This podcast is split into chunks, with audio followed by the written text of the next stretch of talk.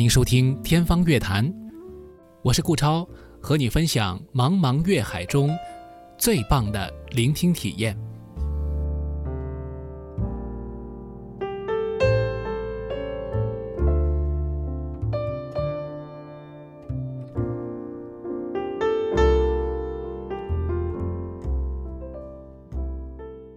本节目与魔都电台 Radio Blog 联合制作。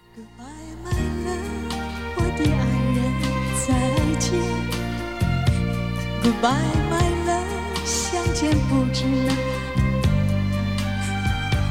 他是李宗盛眼里演艺圈唯一的奇迹，也是王菲心目中永远的偶像，更是连接全球华人内心共鸣的声音。在邓丽君诞辰七十周年之际，让我们再次来品味她的歌声。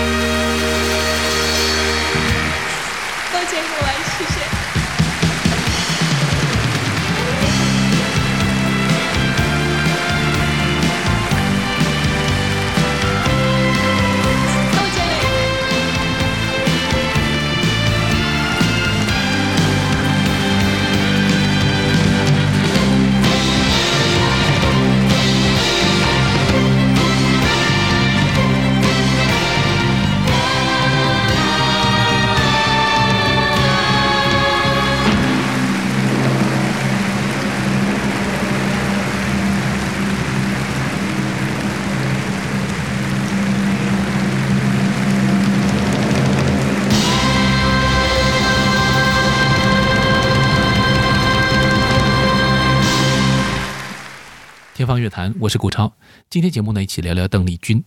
这是我心目当中的一位不老的女神。因为邓丽君去世的时候非常年轻，而她留给我们的歌曲的财富又是如此的宽阔广博。她的一生足迹遍布，可以说世界上的许多地方。她的歌声被全球的华人们所共同喜爱。这样一位奇迹人物，可能前无古人后无来者，也并不是一个过分的形容称谓。有人说她是永远的邻家女孩，邓丽君的确是一个非常真诚的人，在如此的一个时代浪潮当中扮演着重要的一个娱乐圈的角色，但同时呢，她又能够保持自己的真我，这是非常难能可贵的。邓丽君在日本以及其他一些国家演出的时候，有一个艺名叫 Teresa，Teresa Teng，就是日本人对她称呼当中非常呃亲切的。一个非常让人有印象的一个名字，在邓丽君的人格当中，似乎也存在两个角色。第一个就是勇敢的面对事业当中的所有挑战，勇敢的去和人生当中的所有困境做斗争的那个邓小姐。另外一面呢，她内心当中也追求着幸福的生活、温暖的阳光，以及非常平凡、默默无闻的这样一种温暖。所以。可以把 Teresa 看成是一个纯洁的小女孩的形象，在她心目当中永远存在这样一个女孩。所以，我们今天的节目标题叫做 Teresa by Tom，其实也是希望能够把这两个名字背后的邓丽君的呃形象展现给大家。在一九八零年代的时候，邓丽君曾经接受日本的著名的电视节目《彻子的房间》（Tesco no Heya） 的采访。那么当时呢，主持人黑柳彻子就提到了一个非常有意思的话题。テレサテンさんは非常に面白い方で、えー、結婚する相手は野菜畑がちょっとあって小さい庭があるぐらいっていうのはそういう男のそういうものを持ってらっしゃる方が理想なんですってそうですねそれは本当に理想なのはいあそうそういうあの生活 っていうか今もうあちこちでねあのとても疲れてます。だからできたらあの要するに引退してからそういう質感の要するにもう彼と私とにはしかないの生活がとても理理想的理想的だいぶ先でありますね 黑柳彻子说，邓丽君曾经可能在媒体当中表露过这样一个想法，就是如果将来结婚的话，希望和对方一起，在一个非常平凡的呃生活状态之下啊，有一片小菜园，然后呢有一个小房子，然后呢大家就在一起啊，过一个幸福的生活这样一个状态。那虽然说，呃，黑柳彻子只是提问啊，邓丽君呢也做了一个如实的回答，但是可以看出啊，当时演艺圈很少有人会这样去考虑啊，我要怎么样的生活，总是希望说我要有更多的掌声、更多的鲜花、更多的肯定，在歌坛取得更好的成绩。用现在的话说呢，就是比较内卷。但是邓丽君丝毫没有这样的态度，她一生所追求的其实就是幸福生活。很多人认为邓丽君是一个事业心非常强的人，她的确对自己的职业非常的有责任心。但是在这一段采访当中，这是八十年代初的时候，邓丽君在整个亚洲的歌坛都是横扫千军，或者说还有很多能量没有被完全发挥出来的状态之下，她说了这样的一个愿望，并且也表达自己已经累了，总有这样一个时间段，希望自己能够隐退，能够退出歌坛。成为一个普通人，过上幸福生活。事实上，邓丽君似乎没有一刻完成他的这个梦想。邓丽君在很早的时候就担担起了家里的重任。我们看她的简历的早期，现在看起来或许你会觉得并没有那么辉煌。呃，出身于河北背景的呃这样一个家庭，从小呢在中国台湾地区长大。受到当地的这个大众文化的熏陶，他也喜欢唱歌，也学过跳舞。但是这当中他所取得的一些歌唱比赛的成绩啊等等，现在看起来成为了每一个歌手好像都会在自己的简历当中去写进去的一些故事，并没有特别让你印象深刻的。但当你听到他的天真童声的时候，就会发现，在那个时候他已经有了非常强的潜质。邓丽君童年的歌声。是在黄梅调中长大的，因为当时时候在六十年代啊，呃，著名的电影导演李汉祥把黄梅调的音乐运用到他的电影当中去，于是，在港台地区呢，都有非常多的呃影迷受到这方面的影响，掀起一波热潮。很多的歌手在出道的时候都会学习唱一些戏腔，呃，如果说是香港地区，那么可能有些歌手就唱粤剧，但是，呃，在国语比较流行的啊，台湾地区呢，就有更多的歌手唱黄梅调，所以在很早的时候啊，邓丽君参加歌唱比赛，往往是以这个黄梅调著称的啊。最早的时候，比如《放英台》《彩虹铃》，其实都是戏曲当中由来的一些歌曲。我们俩划着船儿，彩虹铃呀，彩虹铃，嘚儿呀的浪就起。没有戏，就好像两角也是同日生，让我俩一条心。邓丽君的成长环境当中，当时的台湾地区的流行歌曲，其实在制作、呃，包括创作等等方面的水准，从现在的角度来看，还不算是很发达。很多的音乐来源都是传统的戏曲和民歌。那这些传统的旋律很好的发展出了邓丽君的演唱的一个基本功，对于中国音乐的呃这种认知，传统旋律的这种呃塑造，可以说是留下了非常深的功底。那邓丽君在年轻的时候啊，各种跑场子，其实呢也是为了挣演出费，家里面一家老小，兄长、弟弟，包括父母啊，都可以贴补家用，邓丽君成为了家里面的。精神支柱和经济支柱，那么就是这样一个阳光女孩，永远给到家人的都是正能量。不过邓丽君的内心当中，我想她还是在追求自己的生活的，她有这样一种愿望。节目一开头的时候，其实就提到了，当时时候她在一九八二年香港的伊丽莎白体育馆进行的这个演唱会当中的实况录音，大家听到了她在唱。Goodbye, my love 的时候，就是再见我的爱人。唱这首曲子的时候呢，他是泣不成声。那当时时候的他呢，其实就面临一个非常重大的人生抉择，因为本来这一套的演唱会是他告别歌坛的一个标志，他真的就在希望实践他自己的理想。当时时候，他和他的呃未婚夫已经订婚，但是因为种种的原因啊，主要是这个男方家长的这种苛刻条件，需要他去交代自己的出身，需要需要他去呃放弃演艺生涯，让他完全的要隔绝于世。那么他在苦苦的探索之后，决定还是要呃继续自己的事业。其实。呃，一个女人是非常不容易的，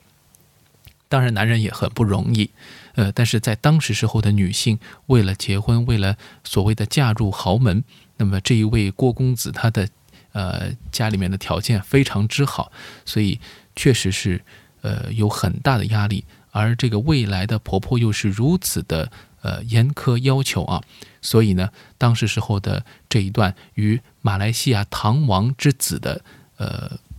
这个订婚以及最后婚约的这个撕毁，其实是一个必然的命运的结果。但是就是在这样一个节点之下，邓丽君，呃，也终于实现了她的事业上的一个腾飞。为什么这么说呢？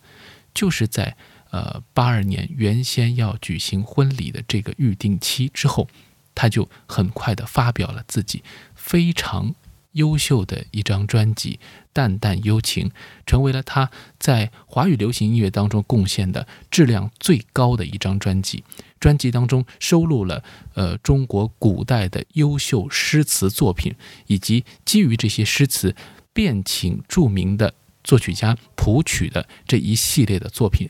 其中呃像呃《独上西楼》啊，呃《但愿人长久》啊。都成为了如今的一个非常传唱的，同时也具有很高的艺术价值的这一些流行歌曲。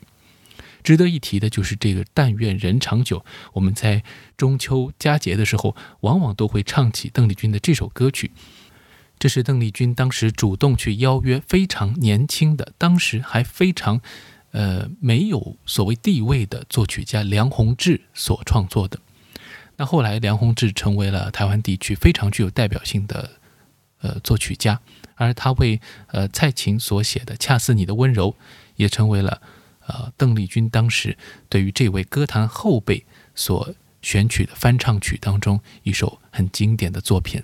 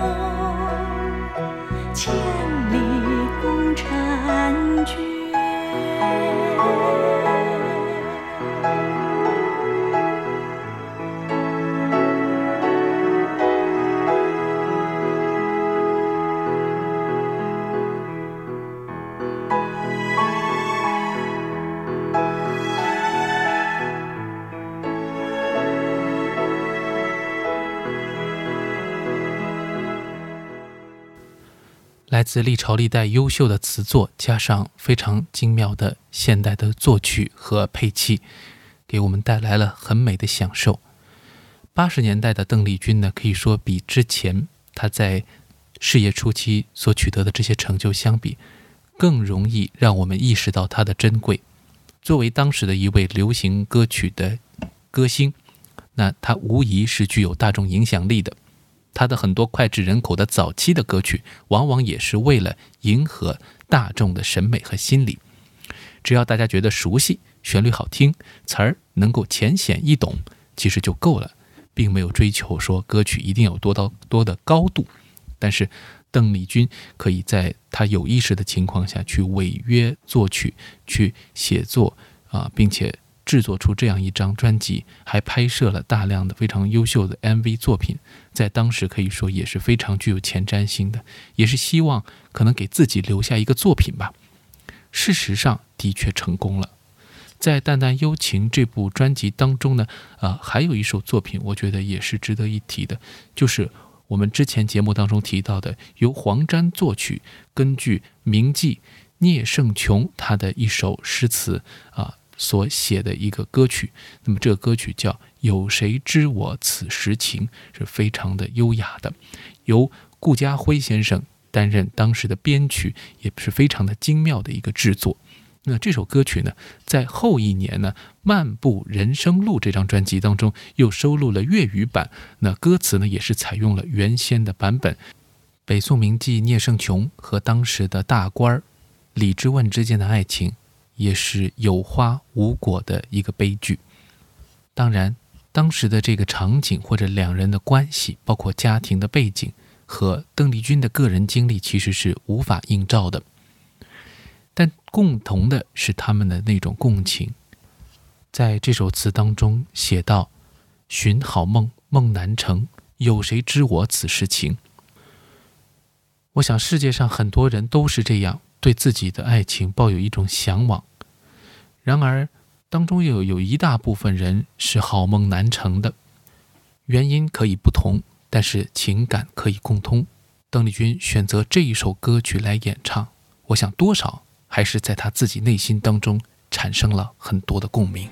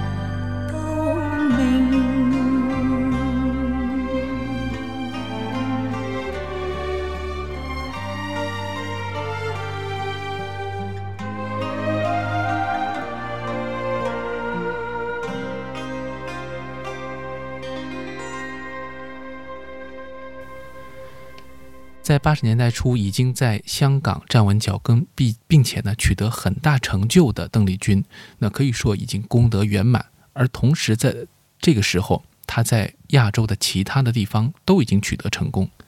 除了我们前面讲过日本，也是待会儿会展开来说的，它已经是呃可以说奠定了一定的基础。除此之外，你很难想象它有多大的能量，有多么多的精力，能够在东南亚的各个地方，印尼呀、新加坡呀、马来西亚等等，只要有华人的地方，都可以听到邓丽君的歌声，都可以看到她的身影。邓丽君甚至于参与了很多巨星的演唱会，在呃新加坡呢，曾经连续举行过多次的这个巨星的联合音乐会。这些演唱会当中呢，往往带有一定的慈善性质，邓丽君都是呃一并的参与，并且呢，呃也证明了她在当地的这种号召力和认可度。那么邓丽君的一生当中，除了我们前面讲到的，她在八十年代初的这个。淡淡幽情可以说是她的一部代表作品。那她在日本所取得的成就，也是和他的专业性的提升不无关联的。七十年代的时候，邓丽君已经在啊，我们刚才前面讲的港台啊，或者说东南亚，已经有很高的声望了。当时的事业是顺风顺水，那这个上升势头持续到八十年代初的他的活跃期，一直保持。在这个节骨眼上呢，日本的经纪人找到了他，并且希望呢能够邀请他去日本发展。所谓的往日本发展，没有那么简单，因为我们节目讲很多古典音乐，如果你弹一个贝多芬、莫扎特，你在中国弹，在日本弹没有本质的区别。请你去发展，无非是邀请你去开演奏会，去和乐团合作。流行音乐它有受到语言的限制，它不可能呃可以。平移过去，它必须有一个重新开始出发的这样一个状态。邓丽君家里面呢，其实是比较反对的。当时时候，他们无法理解邓丽君已经获得成功，并且，呃，已经有了这样高的人气，在这样一个地位下去日本，可以说是，嗯，怎么说呢？啊，一张白纸，从头开始，这样的一种状态，或许付出会很大。在日本这样一个嗯社会阶层非常严苛，并且你作为外来人会受到很多挑战的地方，似乎没有必要去冒这个险，去投这样一笔重资。但是，对于事业心还是比较强的邓丽君，最终还是选择了去日本接受这样的挑战，加入到了当时的宝利多唱片公司。那么，在七十年代的中期，他终于。要去日本发展了，准备好语言，他的语言太棒了。我们前面讲了，他擅长演唱各种语言的歌曲，日语似乎也不在话下。刚才的那一段采访也听出来，他的日语啊还是非常流利的。就在这样的状态下呢，七四年，呃，邓丽君和自己的母亲就去往了日本发展，艺名就是 Teresa Ten，Teresa Ten。那么这个。Teresa 这个名字本身也有非常美好的寓意。它除了表明自己的内心纯洁之外，也和当时非常著名的特蕾莎修女是同名，所以，呃，也可以表现出邓丽君当时的一种呃内心当中的追求。邓丽君在那里白手起家，开始学日语、学演唱，并且呢还要受到公司的安排去各种歌舞厅去演唱。在七四年的年初，他发行了单曲，呃，无论是今宵还是明天，那么这一首歌曲呢，当时销量并不算特别多，但是，呃，公司下了决心说一定要把它推出来，我们一定要再试一次。第二次发行日语单曲《空港》，获得了非常高的排名，并且呢，也获得了日本唱片大赏的新人奖。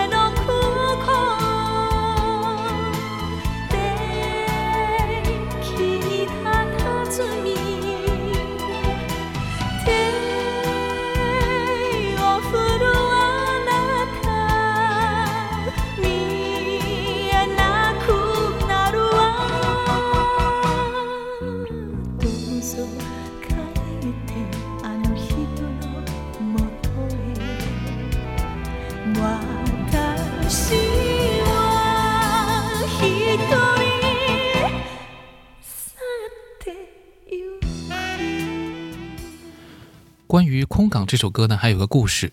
这就不能不说到邓丽君和当时日本非常著名的一位演歌歌手森敬一之间的交往了。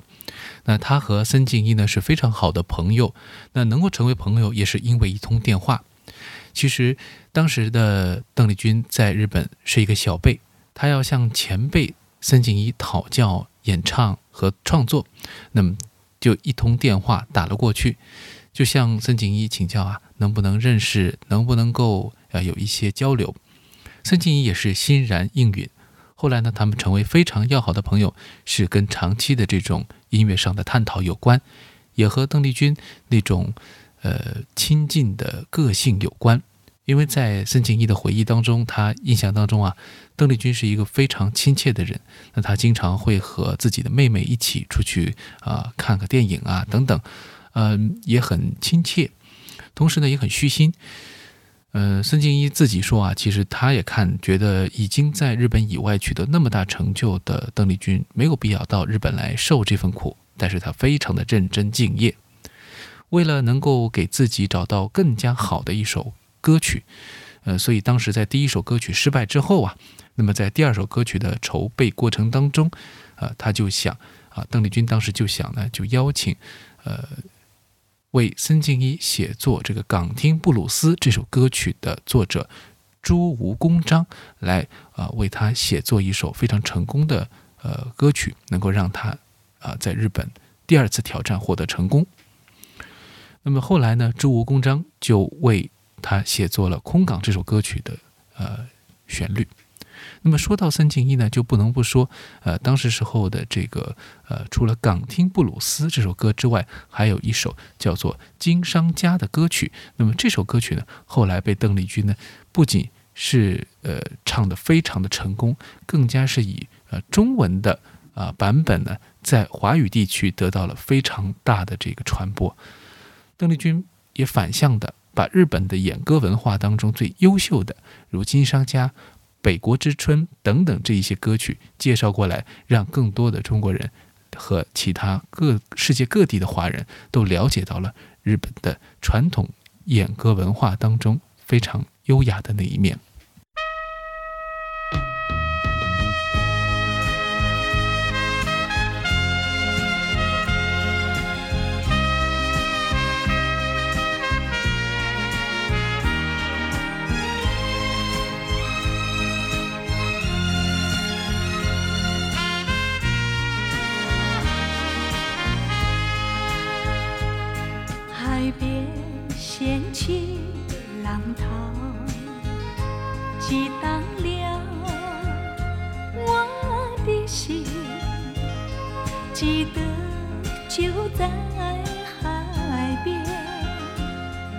我俩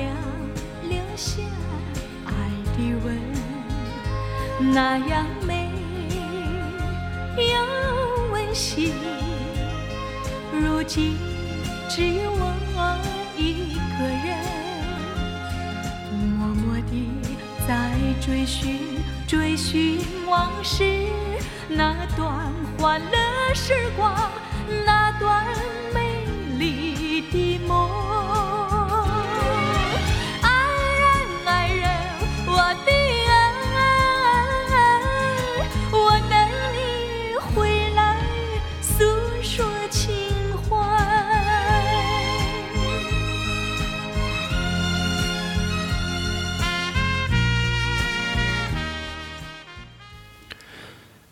在邓丽君的演唱生涯当中，一九七九年的这个护照风波啊，可以说是改变了她命运的一件非常重要的事情。当时呢，可能是因为护照的各种问题，邓丽君的应急之下，就用了一本她手持的印尼护照进入了这个呃日本。主要的一个原因呢，是当时时候的台湾的所谓当局啊，已经和日本政府并无官方的。邦交关系了。那么在入境的时候，如果要快速的解决他的这个入境问题，邓丽君呢就用了一本印尼政府颁给他的，也是一本正式的护照，但是呢，呃，并不符合传统的这个规章。那么这样一本呃证件就进入日本。最后呢是被拒绝入入境啊，呃，只能够呢，呃，去往了美国。邓丽君呢改去美国的时候啊，呃，也因为各种各样的，包括来自台湾岛内的一些声音的反对啊，就让她呃有了在美国落脚，并且暂时在美国进修的这样一个想法。在美国，她不光是学习英语啊，学习一些演唱啊，学习外语，包括为她的这个将来再去日本发展，她也是做了很多的准备工作。与此同时呢，他也录制了像《甜蜜蜜》《小城故事》这一些后来非常重要的代表作品。那么在美国期间，邓丽君和成龙相遇，有一段短暂的情感故事。但是最终呢，呃，邓丽君可以说是一个受伤的一方，呃，这段感情也是无果而终。但邓丽君在任何的环境之下，似乎都有一种积极向上的魅力。我在一些邓丽君生前的，呃珍贵照片当中就看到过，比如她在日本滑雪的时候，她摔倒了，骨折了，妈妈非常担心，但是她还是拄着拐杖，非常阳光的和母亲一起在呃一些日本的风物景色面前拍照。而在美国，她更是呃也是玩得很痛快，工作的很认真，虽然遭受到了情感包括事业啊呃上面的一些打击。但邓丽君似乎没有任何的这种受到阻碍的感觉，至少让周围的人都感觉到他依然温暖。我们可以听听那个时期邓丽君所积攒下来的一些英语歌曲，也都非常的杰出。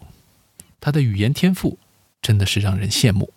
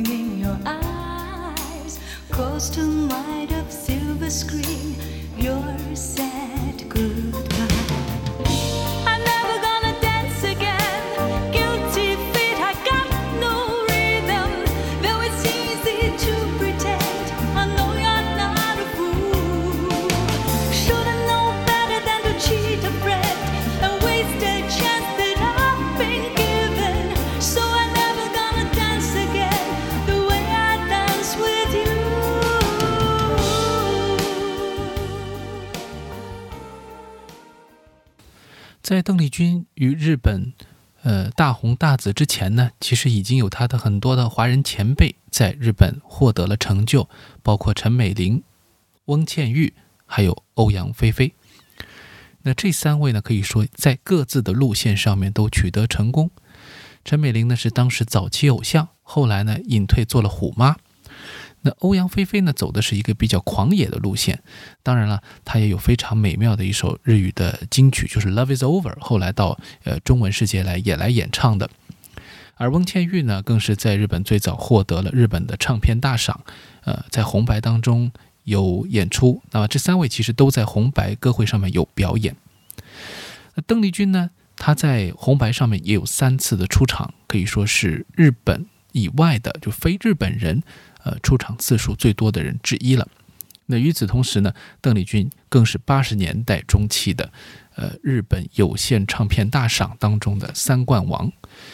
这个也是一个创纪录的事情。连续三年都是日本的等于电台播放点唱的冠军。那么这三年的作品呢，都是由两位固定的创作搭档来完成的这个创作。作词呢叫荒木丰久。作曲呢是三木刚，那么这两位啊，可以说为很多的歌手都提供了非常杰出的作品，而为邓丽君创作的时候，他们也会定点的去根据邓丽君的形象、她的声线特征创作更加有旋律感、有一点点异域特色、有一点点中国特色的这样一些内容。那么在呃秀丽的旋律之下，啊，在歌词的这种精心设计之下。为邓丽君，呃，奠定了一个基础，就是一些比较哀愁的，但是同时有一些现代感的演歌。那这当中呢，就有呃偿还、爱人以及我只在乎你这三首作品。当然，说到这三首歌的话呢，每一首都可以说是非常的经典，而我只在乎你更是邓丽君一生当中最爱的歌曲。很有意思的是呢，这首歌曲的歌词大家还记得吗？任时光流去，我只在乎你。那么，任时光匆匆流去，正好就是日文版的歌词的 title 啊，就是 Tokino Nagare ni Mio Magase，而这个中文版由邓丽君的老师慎之所翻译的这个，或者说填词的这个中文版，其实几乎是运用了同样的呃歌词内容，呃，只是做了一个翻译，但同时呢，又是一个译配的工作，它必须把这个词卡到原先的旋律当中去，所以做了很大的功夫。而这首歌曲也正好体现了邓丽君追求爱情。啊，忠诚于一种美好生活的向往，这样一种心境，所以难怪啊，邓丽君的一生当中有那么多经典的旋律，无论是她翻唱的来自很早以前的老歌、民歌，或者说日本的歌曲，或者是为他原创度身定做的歌曲，亦或是像《甜蜜蜜》这样的，呃，来自于印尼其他的地方，但是用中文来演唱的一些由他首次翻唱的歌曲。那么多歌曲都那么的经典，而只有这一首或许最能够代表邓丽君。如果只选一首歌曲，我只在乎你，一定是唯一的选择。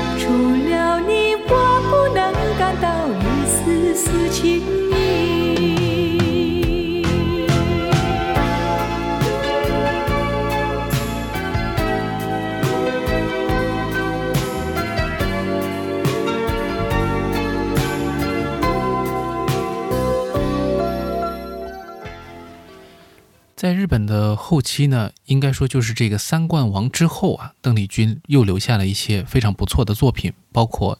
离别的预感》，包括《恋人们的神话》，还有包括《香港 Hong Kong》。对于香港，邓丽君似乎有一种特别的喜欢。她曾经说啊，香港呢什么都有，包罗万象，生活呢非常的呃热闹，她喜欢这样一个环境。所以，邓丽君其实对于日本本身并没有特别的喜欢，呃，她觉得在日本的工作环境压力也是非常之大，给她带来了很多事业上的成功以及艺术创作上面的推进。但是日本人的这种呃纵向的社会的环境，以及当时时候日本娱乐当中的一些弊端，她是非常不感冒的。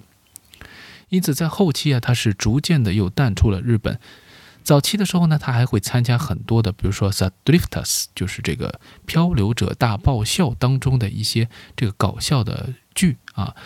同时呢，他也会去参加一些综艺的节目，那么录制了很多的这种挑战啊等等。但是后期呢，他就逐渐的减少了这一些活动，呃，仅仅呢是有工作了，有演唱的需求了，或者需要录制唱片了，他才去日本。而更多的呢，是选择把事业和生活的重心都放在香港。其实后期邓丽君已经处于一种半退休的状态，她选择生活方式，选择更多的是获取生命当中的种种的快乐，来给自己带来一些能量。她也在巴黎呃居住了很长的时间，在非常优雅浪漫的这座城市，收获了她人生当中最后的一段感情，就是和她的男友保罗之间的这段爱情。邓丽君最后一首打入日本奥利控排行榜的原创的歌曲啊，是一首叫做《Anata to Tomoni ik teku》这首歌曲，就是和你一起前行。那么这首歌曲呢，是由当时日本流行歌坛的这个红人 ZAD 当中的呃主唱坂井泉水作词，作曲呢是当时时候也是坂井泉水御用的织田哲郎，呃，他们为他创作的这首歌。里面呢就写到了沐浴在阳光当中啊，和你一起前行的这样一种非常温暖的追求幸福生活的这样一个目标。那么很可惜的是呢，坂井泉水他也是英年早逝，在四十岁的时候就离开了人世。在他生前发行的最后一张原创专辑当中，收录了他对于这首歌曲的一个翻唱的版本。那我个人呢，还是更喜欢邓丽君的版本，因为呃。怎么说呢？萨德的演唱和他的歌曲的风格如此的一致，以至于有时候会觉得所有的萨德的歌曲可能都是这个感觉。但邓丽君她可以把这首歌曲，呃，加上自己的色彩，呃，再加上他的默默温情。我想，呃，原作者坂井泉水也好，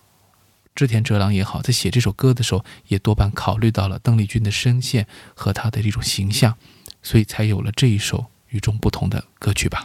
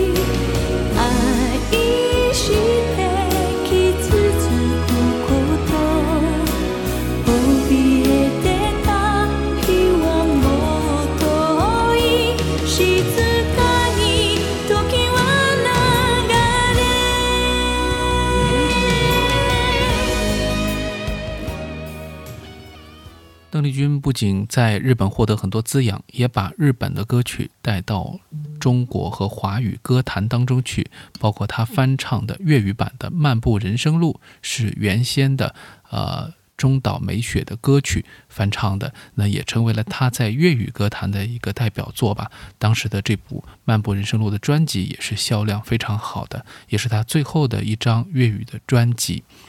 而说回到国语的歌呢，邓丽君几乎开放所有的可能性和各种音乐人合作，即便是在外貌在舞台形象上和他差距很大的罗大佑，也曾经为他写下了《爱的箴言》这首歌，而这首歌曲呢，也是正好显露出了邓丽君的内心独白。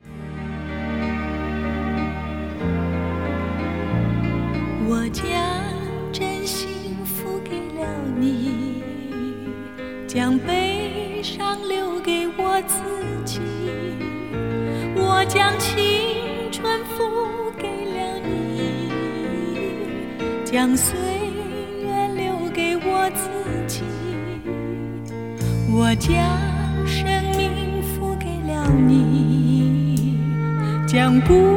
独留给我自己。我将春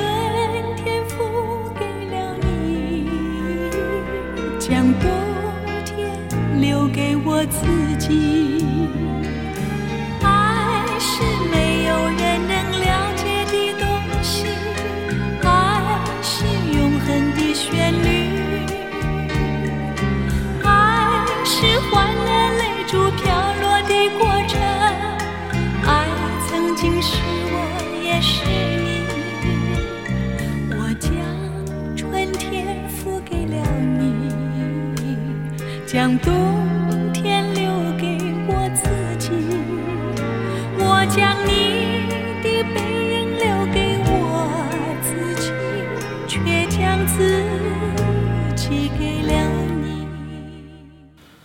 邓丽君的这首歌曲呢，还有一个值得一提的是，最早这首歌是为了日本的填词人填入呃罗大佑写的这首曲子，在日本发行的一首歌曲。那最后呢，呃，出口转内销，又转成了呃一个中文版。那并且呢，成为了我觉得也是很有印记的一首歌。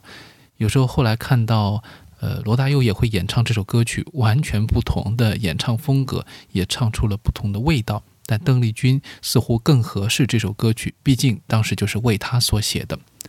那么再回望一段往前来看的话呢，邓丽君在七十年代其实也留下了很多好歌。那这当中，特别是她和琼瑶的小说的电影版，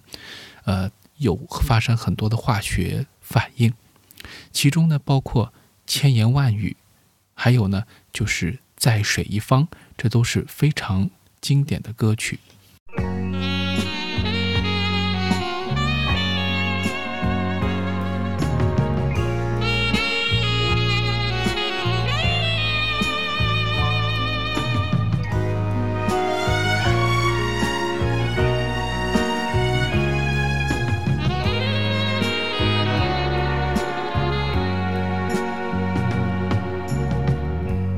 知道为了什么，忧愁它围绕着我。我每天都在祈祷，快赶走爱的寂寞。那天起，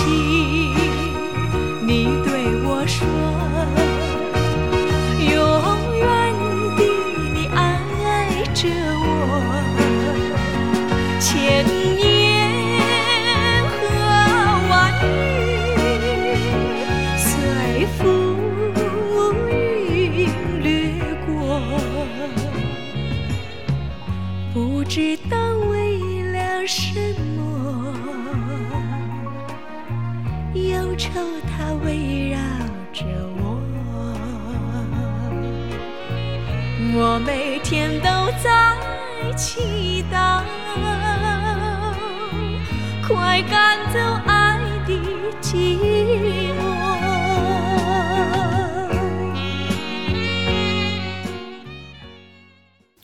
关于在水一方呢，有一个说法，就是当时琼瑶的这个小说拍成电影的时候呢，是请了另外一位歌手叫姜磊，他来演唱的。邓丽君呢，有一些歌曲啊，确实都不是她的原唱，包括也和她的名字非常有互动感的这个《何日君再来》，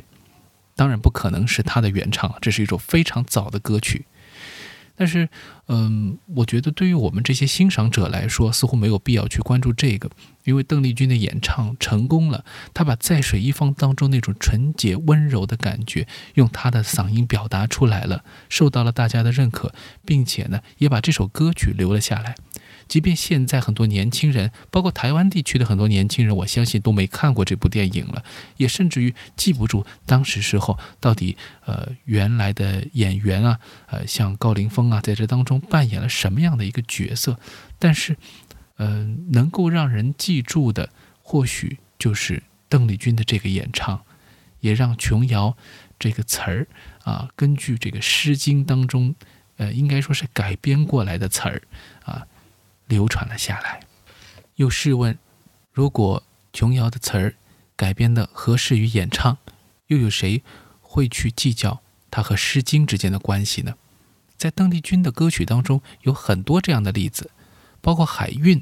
那首歌曲当中的词儿，也是从原来的呃赵元任的一首歌曲《海韵》当中的这个词儿化用过来的。在流行歌曲当中，似乎也是成立的，这就不能去无限的追讨了。但是，我们如果能够有机会去对比一下，在水一方的歌词与《诗经》当中蒹葭苍苍的这个内容如何去对应，以及这个刚才说到的《海韵》它的歌词当中，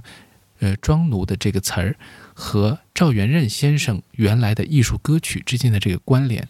你也能够体会到。原作的那一份含蓄、典雅和美妙。绿草苍苍，白雾茫茫。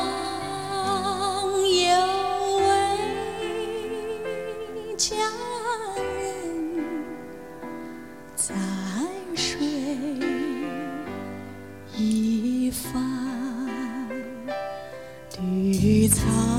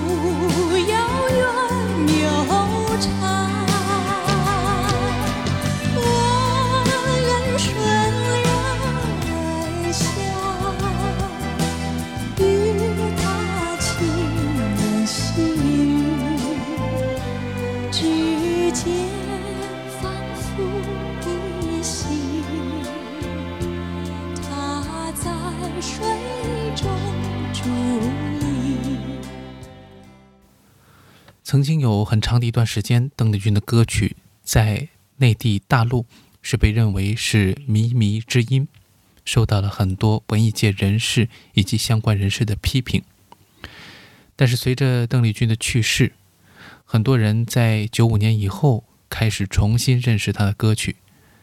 而她的粉丝王菲也是在一九九五年为了纪念邓丽君的去世，这位偶像的永远的离开。发行了他的《非靡靡之音》，字面上的意思呢是王菲来演唱靡靡之音，而呃内涵的一种双关，或许就是邓丽君的歌并不是靡靡之音，它大有来头，大有价值。王菲的歌曲其实演唱了以后呢，呃，也可以说对于邓丽君的歌曲的一种再发现起到了一种推动作用，因为呃，当你去看王菲选曲的时候。把一些邓丽君并不算是最有名的歌曲提升到了一个比较高的高度以后呢，我们再去看，原来邓丽君的好歌还不止这一些，我们已经觉得数不过来了。回头一看，还有那些歌曲也同样美妙，比如我特别想分享给大家的这一首《翠湖寒》。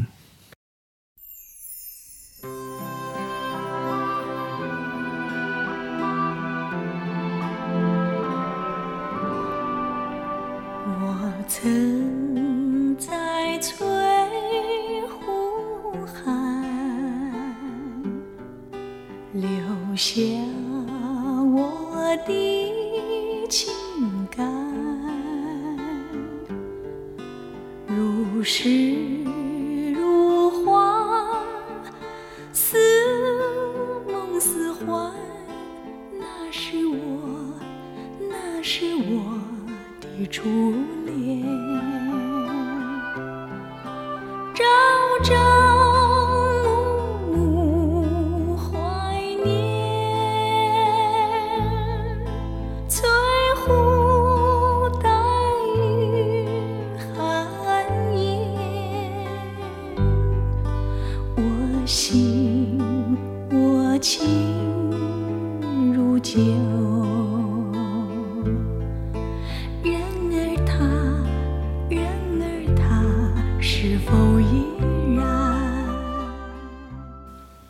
王菲演唱的邓丽君呢是非常的王菲，而邓丽君后来也有很多的模仿者，是从音色、咬字到各个行腔，都去模仿邓丽君的。这种模仿现在也受到很多观众的喜欢，很多人会为此买单去剧场看致敬邓丽君的那种音乐会。我对此啊并没有反感，但是我觉得对于邓丽君的这种表面化的模仿，作为娱乐效果来说是 OK 的，但作为一种对于邓丽君的一种认识，或者对于一个歌手的认知来说，它是无助的。我们没有办法通过这种模仿再去领会到邓丽君的美好，因为当你看到邓丽君的台风，听到邓丽君讲的一些笑话，在现场的一些发挥，我们往往能够感受到邓丽君这个人她的内心深处的一种呃博大宽广，以及她的一种灵活自如，这是无法通过声音来描绘的。而他每一个用情的腔体，都是他自己钻研来的结果。当你去模仿他的时候，你就失去了他辛苦探索演唱风格的整个过程。一九九六年的时候上映的电影《甜蜜蜜》，黎明和张曼玉这对银幕情侣留下了最美好的时光。两个人因为邓丽君的歌曲相遇在了美国纽约的大街头，这种浪漫其实，嗯，让人会非常的唏嘘。为什么这么说呢？因为你会发现，《甜蜜蜜》这一部由陈可辛导演的电影，它从头到尾都是非常的苦闷的。两个人的境遇都很糟糕，在香港打拼也都很苦闷，爱情的经历也都很有波折，几乎没有顺利和快乐的时光。但电影的名字冠名为《甜蜜蜜》，似乎不仅仅是因为这一首歌曲，也是为了告诉大家，最后的甜蜜往往都是由无数的艰辛、泪水换来的。邓丽君的人生似乎也是如此。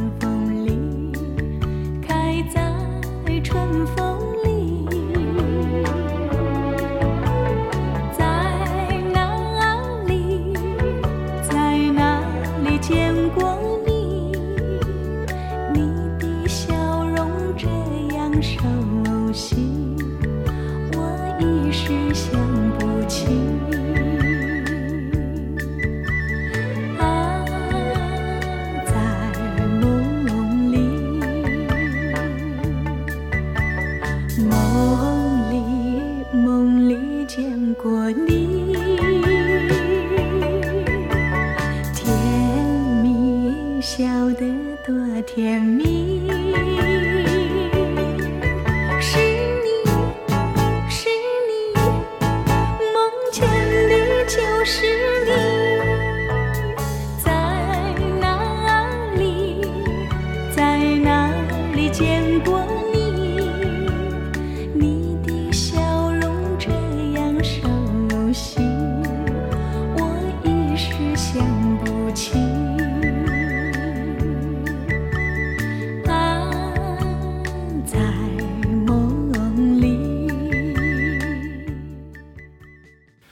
甜蜜蜜》的词作者也是和邓丽君有过很多合作的庄奴，其实一生当中或许只见过邓丽君一两面，但是这种遥远的合作关系也构成了一种美好。庄奴的词写得很自在，小城故事多，景色也不错。无论是《甜蜜蜜》还是《小城故事》，又见炊烟，都是邓丽君的代表作了。而这些歌曲，在两位素未谋面的呃合作者演绎之下，可以说呃是非常之精彩。这不能不说是一种默契。而特别值得一提的是，庄奴创作的《原乡人》这首歌曲。表明了他和邓丽君之间的共同背景，这种背井离乡来到台湾，呃，共同的一个梦就是对岸的家乡。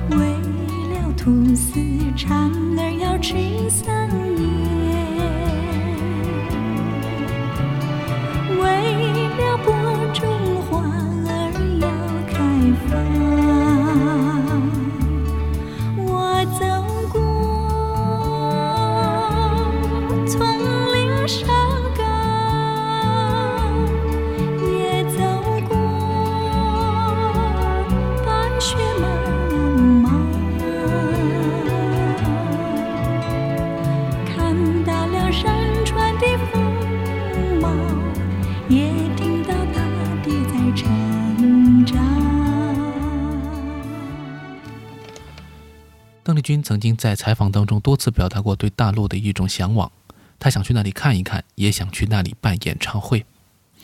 那曾经呢，甚至于流传出他已经有了一个周密的巡演计划，在四个城市啊，东西南北能够有这样一个巡演，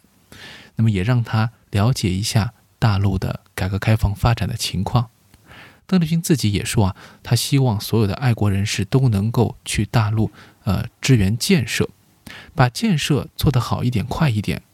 老百姓的日子就会过得好一点。当然，我这个转述是大概的意思。但是，邓丽君渴望大陆的人民能够改善自己的生活，过上幸福快乐的时间，呃，这个是没有任何的问题的。当然，最后的结局是邓丽君到了她突然意外的去世，都没能够到大陆来进行演唱。但是，他的歌却通过当时所谓的非法的这种拷贝啊，啊，私下里的这种流传，传遍了整个中国大陆，所以才有了十亿个掌声这样一个说法。邓丽君也被亲切地称为小邓啊。他的歌曲通过，比如说访问台湾地区的一些船员啊，一些各种各样的啊大陆来台人士的这种呃。他们的购买啊，传回去，那么让更多的人听到了他的歌曲，而之后呢，邓丽君的歌也通过各种公众的媒体，啊，有机会能够让更多人听到，于是呢，就有了全球华人共享邓丽君歌曲的这样一种美妙的瞬间。转眼，邓丽君如果活在现在的话，她已经七十周岁了，但她就永远的把生命的指针。停留在了一九九五年的那一刻。那我想，他还有无限的可能可以带我们去发掘他所留下的这些歌曲和他的故事，他的音容相貌，在任何的一个片段当中，你都能够感受到他给你带来的能量。这就是邓丽君对于我们来说永远的一种价值和闪光。我也想了很久啊，今天这个节目用什么样的歌曲来结束？似乎呢，也都很难概括邓丽君她的丰富的这个歌唱的经历。所以我最后还是想选择他在《淡淡幽情》当中的一首《独上西楼》。呃，这首歌曲呢，呃，可以说也是我目前至少是可能最喜欢的歌曲之一了。那就希望呢，把这首歌曲作为一个最后的一个嗯献曲，献给大家。刘家昌作曲，根据李煜的词所写的这一首歌曲，呃，浅吟低唱之间，情怀尽显。这就是今天的天方乐坛，我们下期再见。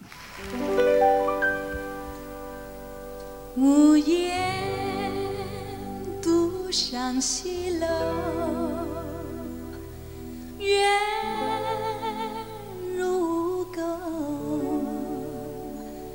寂寞